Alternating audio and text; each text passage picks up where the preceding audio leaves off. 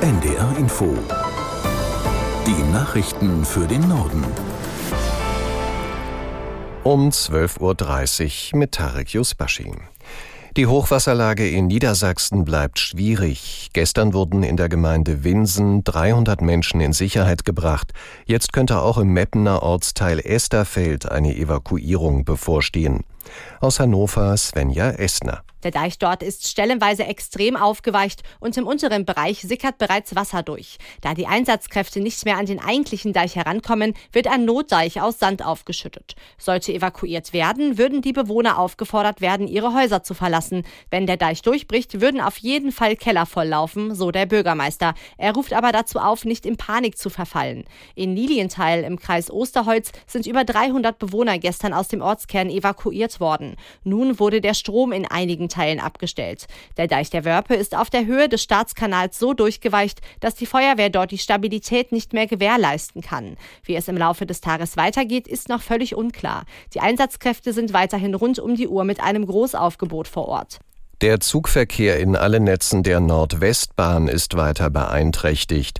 Grund ist dem Unternehmen zufolge die Witterung. Die Strecke zwischen Bremen Hauptbahnhof und Oldenburg ist demnach heute komplett gesperrt. Grund sei eine Störung an einem Stellwerk in Delmenhorst. Fahrgäste müssen sich nach Angaben der Nordwestbahn auch in den nächsten Tagen auf Verspätungen und Ausfälle einstellen. Die Bahnverbindung zwischen Oldenburg und Osnabrück sei wegen des Hochwassers voraussichtlich bis Anfang Januar eingeschränkt. Auf der Strecke seien auch noch keine Erkundungsfahrten möglich, um das Ausmaß der Schäden zu begutachten und mit Reparaturen zu beginnen. Die Nordwestbahn bittet Fahrgäste, sich online zu informieren. Bundesgesundheitsminister Lauterbach hat die niedergelassenen Ärzte für ihren Streik kritisiert. Die Forderungen nach mehr Geld halte er für nicht begründet, sagte Lauterbach im ZDF. Seiner Meinung nach wird in den Praxen gut verdient. Sabrina Fritz in Brüssel hat sich die Gehälter im europäischen Vergleich angeschaut. Was man auf jeden Fall sagen kann, dass deutsche Mediziner zu den Topverdienern in Europa gehören. Die OECD, das ist eine Organisation, die so wirtschaftliche Zusammenhänge erforscht, die hat das jetzt mal versucht auszurechnen und damit sind auf Platz eins die Ärzte in Luxemburg, die verdienen 250.000 Euro im Jahr, gefolgt dann von Spezialisten in Irland, den Niederlanden und Dänemark und Deutschland folgt nach dieser Untersuchung bei Fachärzten mit einem Durchschnittseinkommen von 146.000 Euro auf Platz 6. Das Handwerk in Deutschland rechnet mit einem schwierigen Jahr 2024. Rezession, Inflation und Kostentreiber wie der höhere CO2-Preis gingen auch an seiner Branche nicht spurlos vorbei, sagte der Präsident des Zentralverbandes des deutschen Handwerks Dietrich. Verbraucherinnen und Verbraucher müssen mit steigenden Kosten rechnen. Außerdem bewertet das Handwerk die Zukunftsaussichten laut Dietrich negativ. Die notwendige Zuversicht, um die Transformationsziele zum Beispiel mit Blick auf den Klimawandel zu erreichen, sei nicht mehr da. Zum letzten Mal in diesem Jahr stellen die USA der Ukraine Militärhilfen bereit. Das Paket hat einen Wert von umgerechnet rund 225 Millionen Euro. Aus der NDR Nachrichtenredaktion Petra Mittermeier. Laut US-Außenministerium bekommt die Ukraine unter anderem 15 Millionen Schuss für kleinere Waffen sowie Munition für die Luftabwehr und den Mehrfachraketenwerfer vom Typ HIMARS. Nach Angaben der US-Regierung sind die Mittel, die der Kongress für die Ukraine bewilligt hat, jetzt aufgebraucht. Ein Streit zwischen Republikanern und Demokraten blockiert derzeit die Freigabe neuer Hilfen.